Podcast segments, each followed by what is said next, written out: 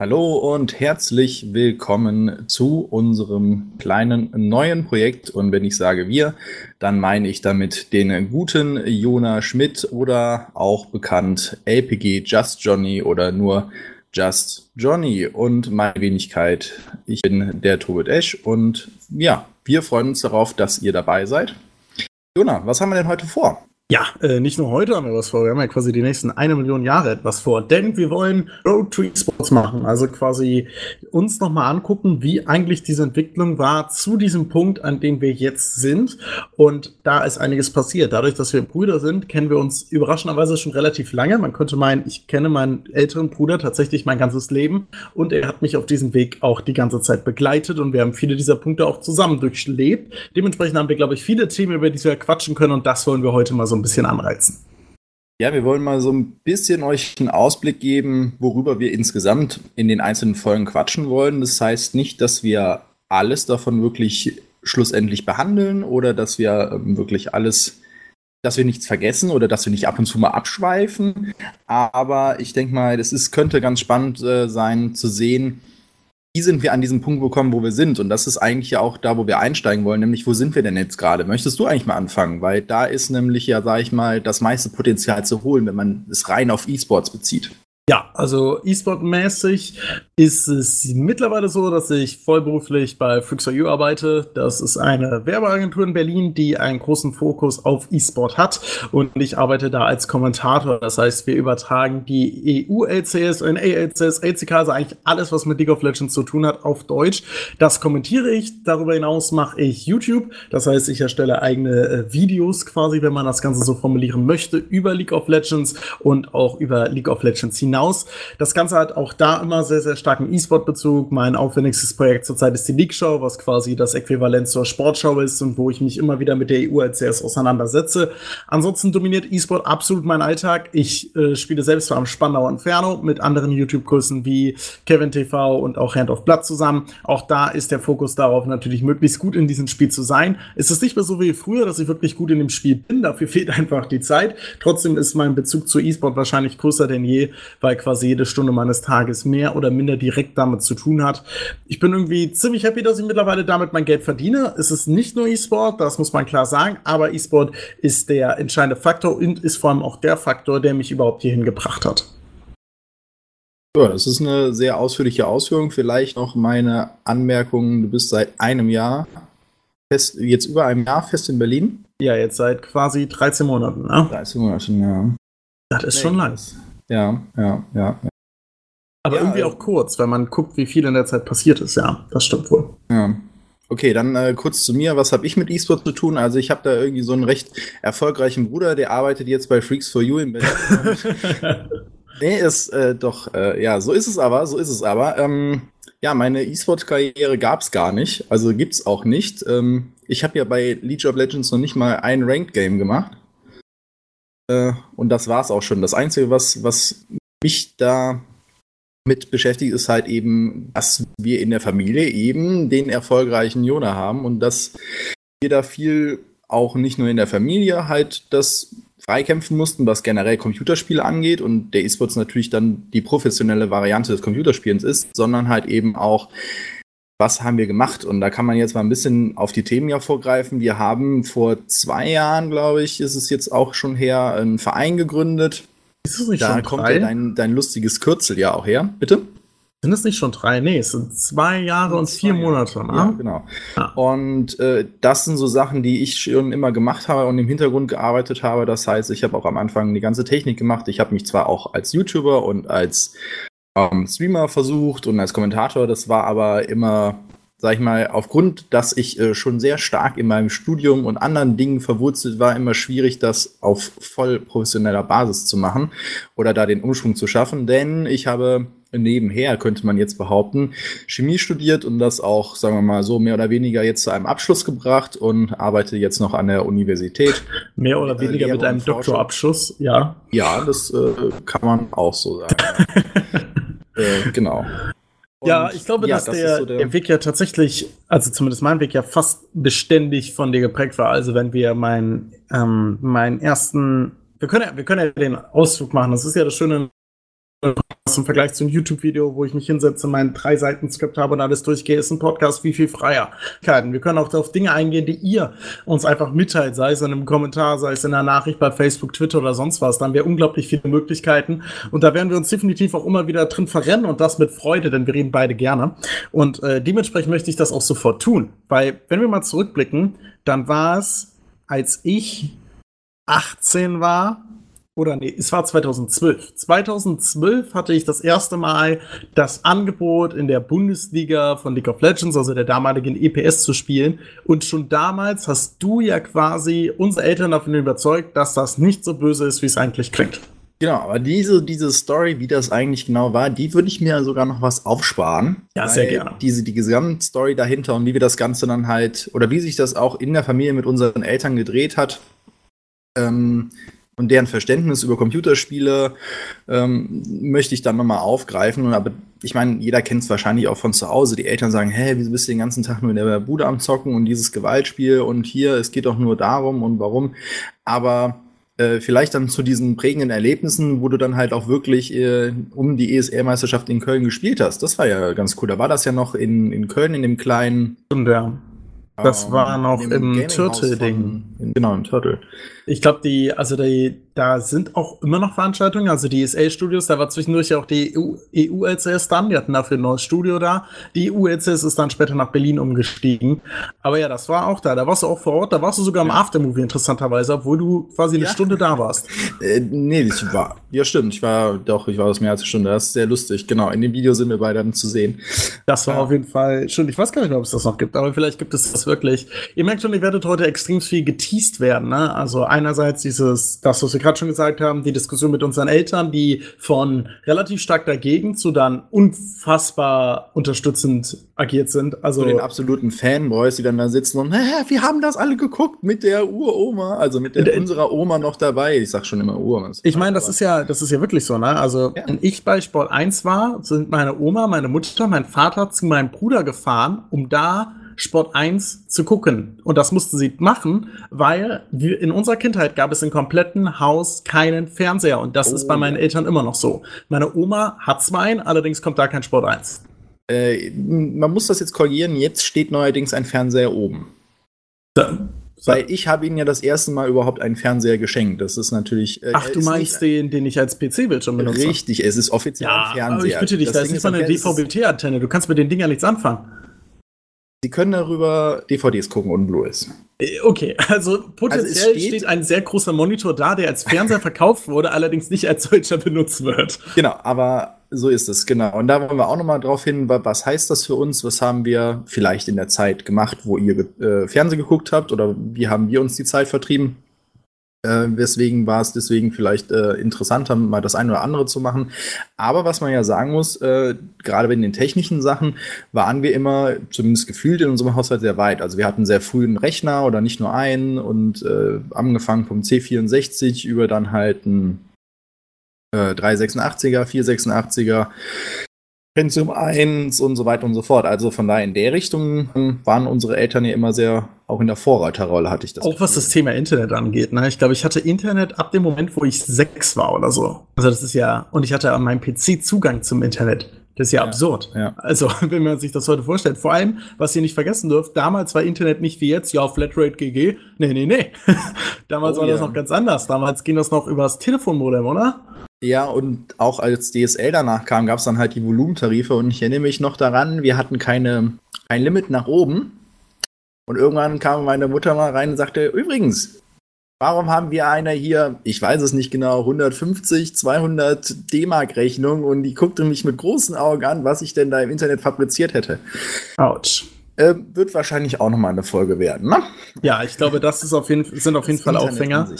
Dann werden wir definitiv auch noch über die letzten Familienmitglieder sprechen, die ausgenommen sind, nämlich zum Beispiel unsere Schwester, weil die tatsächlich auch viele Spiele mitgespielt hat oder zumindest teilweise ein, ein Teil davon war. Airline Tycoon fällt mir da am massivsten auf, was ich eigentlich fast nur um ihren Rechner gezockt habe, denn Bomberman. Bomberman, stimmt Bomberman auch ganz massiv, denn wir hatten tatsächlich alle immer einen eigenen Rechner. Und der Kreislauf des Lebens ist natürlich als jüngstes Kind so, dass man quasi immer die Überbleibsel vom Rest bekommt.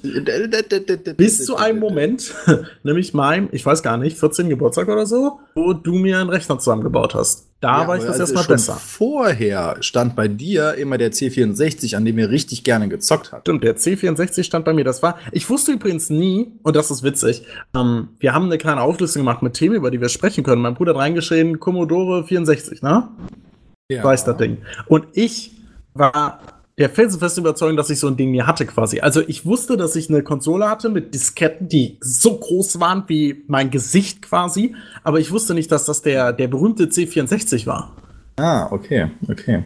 Ja, das Aber- war ja. Das Ding war insane. Also darauf haben wir so viel gespielt. Und unglaublich viele Spiele, über die wir natürlich auch mit euch reden wollen. Wenn wir gerade bei Spielen sind, müssen wir natürlich auch über die absoluten Anfänge reden. Und da meintest du, dass es für dich der uralt Gameboy war.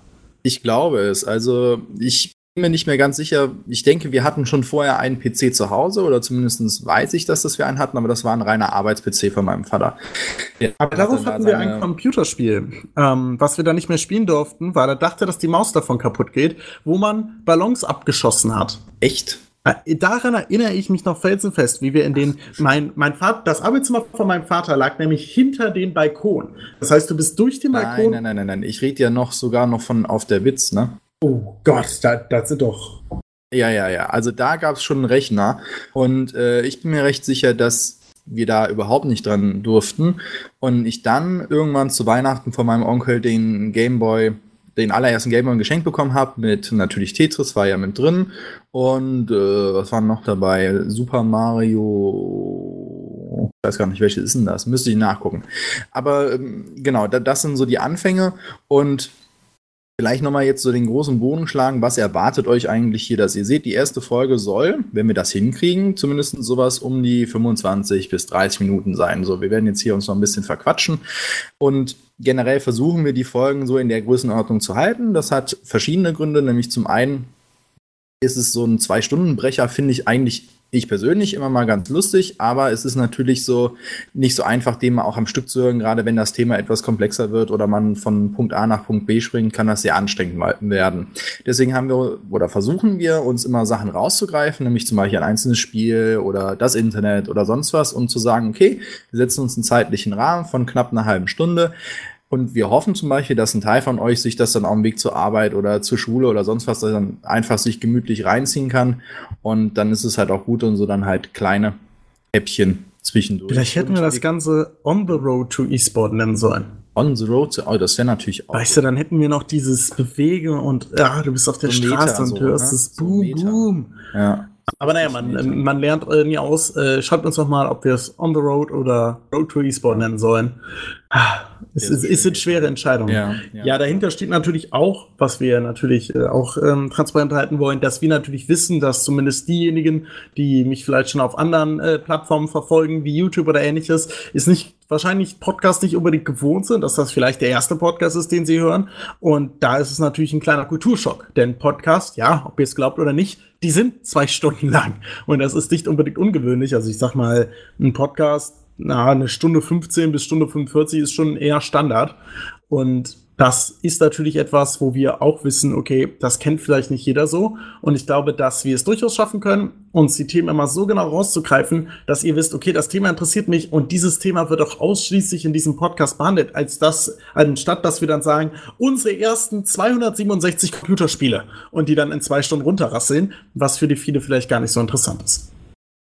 Genau, und ja, sollen wir noch ein bisschen anteasern? Ich meine, wir werden nicht nur einfach nur die Spiele runter erzählen und sagen, hey, das Spiel wurde dann und dann entwickelt von dem und dem, sondern wir werden versuchen, ziemlich viel persönliche Sachen halt reinzubringen, dass man halt auch wirklich sieht, okay, wie hat einen das denn beeinflusst, auch vielleicht in seiner Videospielkarriere oder vielleicht lassen wir auch mal einen Film mit einfließen, ich sag mal so, gerade jetzt auch, wo Pokémon wieder so im Kommen ist mit Pokémon Go und so. Damals haben wir dann halt die, die Pokémon-Sachen auf dem, du hattest den damals den Game Boy Color, meine ich, Ich habe den Game Boy Color von der Ulla bekommen damals, von Genau. meiner Tante. da gezockt und dann waren wir halt auch zusammen im po äh, in dem Pokémon-Film. Ich weiß gar nicht mehr, welcher das war, mit dem. Das muss der allererste gewesen sein, mit Mew Mewtwo. Ja, also solche Sachen werden wir auch mal mit einstreuen lassen und mal ein bisschen drüber reden, was hat das denn jetzt noch für Auswirkungen, gerade so popkulturell oder Natürlich haben wir dann halt auch irgendwann mal mit dem Herrn Lahn einige Partys gemacht. Natürlich ja. auch gerne zu Hause, weil wir hatten ja eh das Netzwerk da. Und dann haben wir auch öfters mal gegeneinander gespielt mit, sag ich mal, sehr unterschiedlichen emotionalen Verfassungen danach. Ich ja. habe danach dem äh, Jona einige Dinge verboten zu tun. Ja, Taktiken das war auch sehr verboten. Nötig. Und zwar nicht im Sinne von spiel das bitte nicht mehr, sondern spiel das nicht mehr oder ich hau dir auf die Fresse, so nach dem Motto. Also die etwas rüdere Variante. Aber da haben wir auf jeden Fall Stories, da haben wir viele, viele Anekdoten einfach, weil ich glaube, das ist das, was interessant ist. Wenn zwei Leute da sitzen und reden über Warcraft 2, denke ich mir immer so, oh ja, das Spiel habe ich auch gespielt, aber herzlichen Glückwunsch. Aber wir haben halt wirklich zu fast jedem Spiel fällt mir eine Geschichte ein, die man darüber hat. Und das sind unglaublich unterschiedliche, auch wo man das Spiel gespielt hat. Zum Beispiel durfte, konnte ich, übrigens nur anzuteasern, Warcraft 2 hat nicht auf meinem Computer funktioniert. Das heißt, ich konnte es nur bei Tobit spielen. Das heißt, ich konnte es quasi auch immer spielen, wenn er weg war. Und dann war das halt auch immer die Hoffnung, dass er nicht wiederkommt, während ich in-game bin oder sowas. Oder Siedler 1 habe ich immer bei meiner Oma gespielt, weil das halt das einzige Spiel war, was da drauf war. Und diese ganzen Sachen sind halt einfach sehr, sehr prägend gewesen. Übrigens sind meine Bildschirmmonitore einfach mal ausgegangen. Ich hoffe, dass das keinen Einfluss auf meine Aufnahme hat, aber also ich gehe mal davon aus. Das höre ich dich noch, ne? Ja, ja, ja, ist doch schön.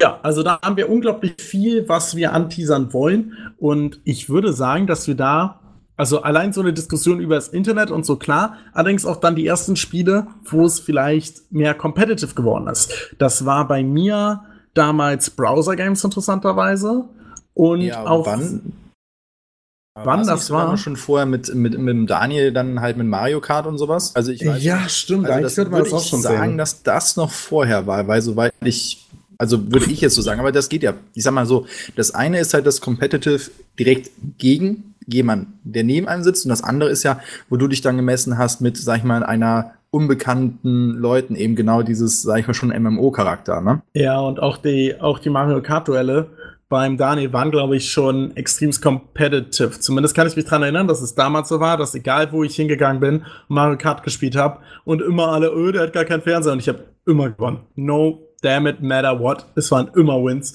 Und dasselbe bei Smash, weil damals war auch mein erster Kontakt mit E-Sport war, dass der Bruder von meinem besten Kumpel war so gut in Smash, dass der einfach zu Turnieren hätte fahren können und die wahrscheinlich gewonnen hätte. Und das, äh, ich glaube, er hat das auch ein, zweimal gemacht, aber ich bin mir gar nicht so sicher. Aber diese Dinge werden wir natürlich dann auch aufpröseln und nochmal erklären. Und ich glaube, dass da auch viel Zeit nochmal drauf gehen wird. Ähm, und dann noch dieses, die Stämme Crusader zum Beispiel. Crusader war auch eins dieser Spiele, die, die, die ersten waren, wo ich einfach nur der Beste sein wollte und es gar nicht mehr um Spaß ging. Also der Spaß kommt dann auf der Strecke, aber das ist tatsächlich äh, eine Entwicklung gewesen. Und dann über Lieblingsspiele unserer Kindheit. Ich denke mal Siedler, Anno und vor allem auch unser immer noch heiß geliebtes, wo wir auch schon mal ein YouTube-Video drüber gemacht haben, Commander Conquer Zero Hour, was wahrscheinlich für mich immer noch eins der besten Computerspiele aller verdammten Zeiten ist. Ja, das ist war schon Wahnsinn damals. Also gerade halt dieses Gegeneinander oder halt eben gerade der Koop-Modus dann ge zusammen gegen andere. Das hat schon richtig viel Spaß gemacht. Und was mir halt auch noch einfällt, wie man sich auch in, in Spiele so reinfressen kann oder was man mit Spielen erlebt. Ich, ich weiß, dass äh, der Jona oftmals mit Daniel dann zusammen äh, mehr oder weniger Tabellen angelegt haben für den Fußballmanager um oh, ja. zu gucken, wen müssen wir wann, wo, wie trainieren, damit das halt der Beste wird. Und ich saß dann, was macht ihr da? Wo dann halt auch so langsam das Verständnis dann halt weggeht. Andererseits weiß ich auch, dass ich mich auch in Spiele Stunden um Stunden versenkt habe, nur um dann halt bei Ziff nur noch eine Runde zu spielen, damit man die Welt halt wieder hat und dann halt überall Micromanagement und sonst was und oder sich für andere Spiele Karten angelegt hat, was passiert denn wo. Also sehr, sehr unterschiedlich, aber ich glaube, wir haben sehr viel Zeit in Computer und Computerspiele. Ja, und auch in, in Brettspiele natürlich auch, was auch ein ja. Teil ist. Also dadurch, dass wir keinen Fernseher in der Familie hatten, waren Brettspiele Alltag bei uns. Äh, Siedler war über ein Jahrzehnt, würde ich sagen, äh, prägendes Element jedes Familienabends, so von Anfang bis Ende. Und da ist das taktische Verständnis natürlich äh, sofort geschult worden, weil ansonsten verlierst du. Wir sind beide sehr gewinnorientiert, würde ich sagen. Also wir gewinnen sehr, sehr gerne. Man, man würde sagen, schlechte Verlierer. Das schlechte Verlierer durchaus auch. Aber wenn man es mal richtig formuliert, ne? Das stimmt wohl. Aber es ist halt auch so, dass ähm, wir wahrscheinlich uns die letzten 100 Siege auch äh, sehr brüderlich aufgeteilt haben. Also äh, viel Spaß für andere ist das da nicht immer, glaube ich, wenn man, wenn man zwei äh, erfolgsverbissene Menschen da sitzen hat. Allerdings auch sowas wie, was ich zum Beispiel verpasst habe, aber was mir im Nachhinein echt ähm, ja, tut, weil ich glaube, das extremste geile Phase war, war äh, das schwarze Auge was du und glaube ich hier ja. gespielt hast. Ähm, ich habe es gar nicht so viel. Wir haben es ein paar Runden gemacht und kam mir so halt viel vor die, irgendwie. Die, die Gruppe aufrechtzuerhalten, das war mir schwierig. Was wir hatten, was war eine Risikogruppe, das war richtig spannend, wo, wo man sich halt auch getroffen hat zum klassischen Risikospielen. Und was mir noch einfällt, du hast da sogar noch mehr taktische Tiefe durch Schach. Du hast relativ viel Schach gespielt, ja. mit dem Opa halt Mühle und so, ne? Das ja, Mühle so die taktischen Spiele. Ich habe auch in der Schule Oder Malefiz war auch immer, wenn wir gegeneinander Malefiz gespielt oh, haben. Das war tot. Bei der Oma, da gab es da dann halt auch den Fernseher, aber da durften wir halt auch nicht immer ran, sondern dann halt raus. Oder halt eben, wenn es scheiß Wetter war, haben wir uns halt mit Brettspielen und unsere eigenen Brettspiele dann entworfen. Zum Beispiel, ich habe immer gerne dann Risiko zusammengemischt mit äh, dann halt äh, Würfeln mhm. und dann den Malefiz-Stein. Das waren dann halt noch irgendwie Special-Sachen. Und dann hat man seine eigenen Geschichten dann halt so erzählt. Und beim Risiko natürlich das Alte, das Schöne mit den nicht Plastikfiguren, sondern das hast du ja später erst geschenkt bekommen, die wirklich als Figuren ja. zu erkennen sind, sondern auch mit den, ähm, sag ich mal, Dreiecken, Fünfecken und Sechsecken. Ja, das, diese, äh, ach, das, das war echt, echt schön. Cool. Ich muss sagen, Risiko habe ich auch unglaublich viel nachher gespielt, allerdings selten als Brettspiel, weil ich tatsächlich dann irgendwann äh, genervt davon war, dass es immer so lange gedauert hat sondern online und dann zehn Partien gleichzeitig. Taktiko war, glaube ich, die Seite. Und dann halt okay. Speed-Risiko. Jeder Zug zehn Sekunden und dann wird er durchgeböllert und dann zockst du am Tag deine 40 Runden Risiko und bist völlig ge geböllert. Aber es war halt einfach war halt ein Teil davon.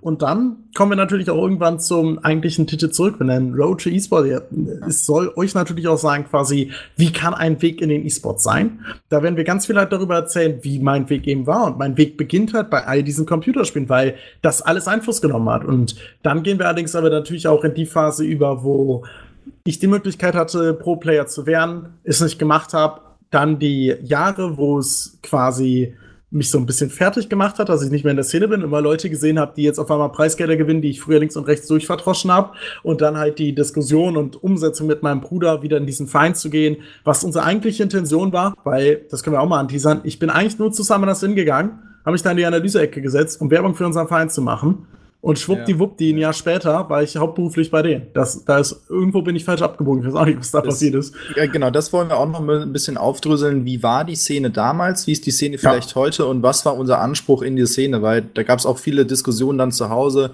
Ähm, da gab es ja auch, sag ich mal, du bist zu Turnieren gefahren, hast danach die Preisgelder nicht bekommen äh, und so weiter. Oder ihr wurde kurz vorher ersetzt. Also wurde auch sehr viel emotional kaputt gemacht. Oh ja. Und äh, das wollen wir auch noch mal ein bisschen aufdröseln. Plus halt eben, wie haben wir den Verein aufgebaut? Was war, was gibt's da zu beachten? Was haben wir halt da gemacht? Was waren auch vielleicht Hürden?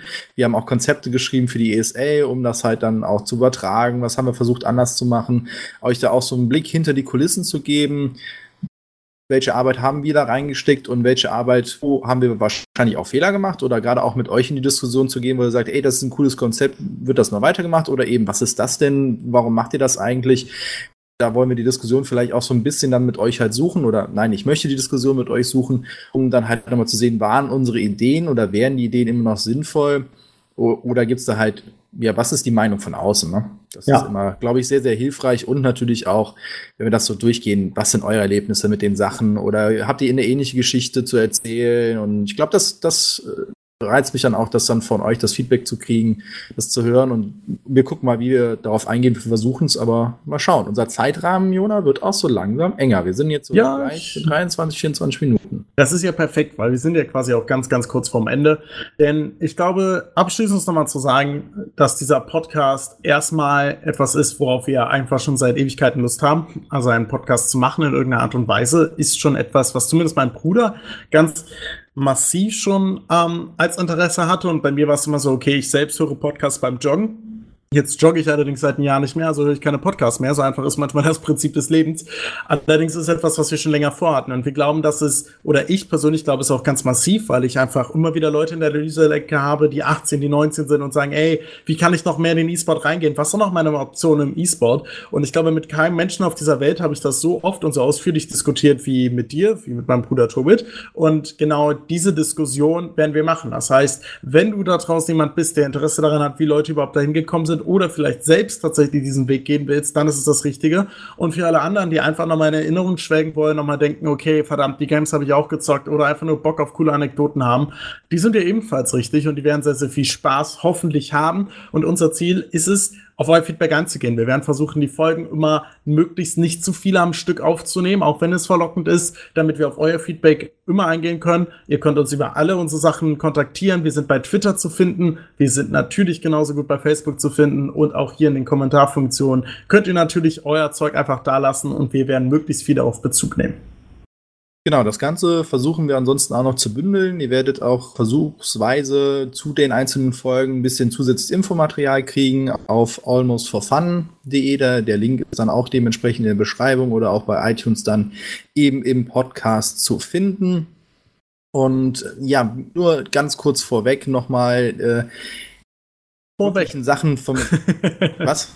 Vorweg, nach 24 Minuten. Nach, nein, es ging vorweg für die nächsten Folgen. Ah, also, raffiniert. Dass, dass, man jetzt nicht direkt erwarten soll, dass wir in den nächsten drei Folgen darüber reden, wie werde ich jetzt der nächste E-Sport.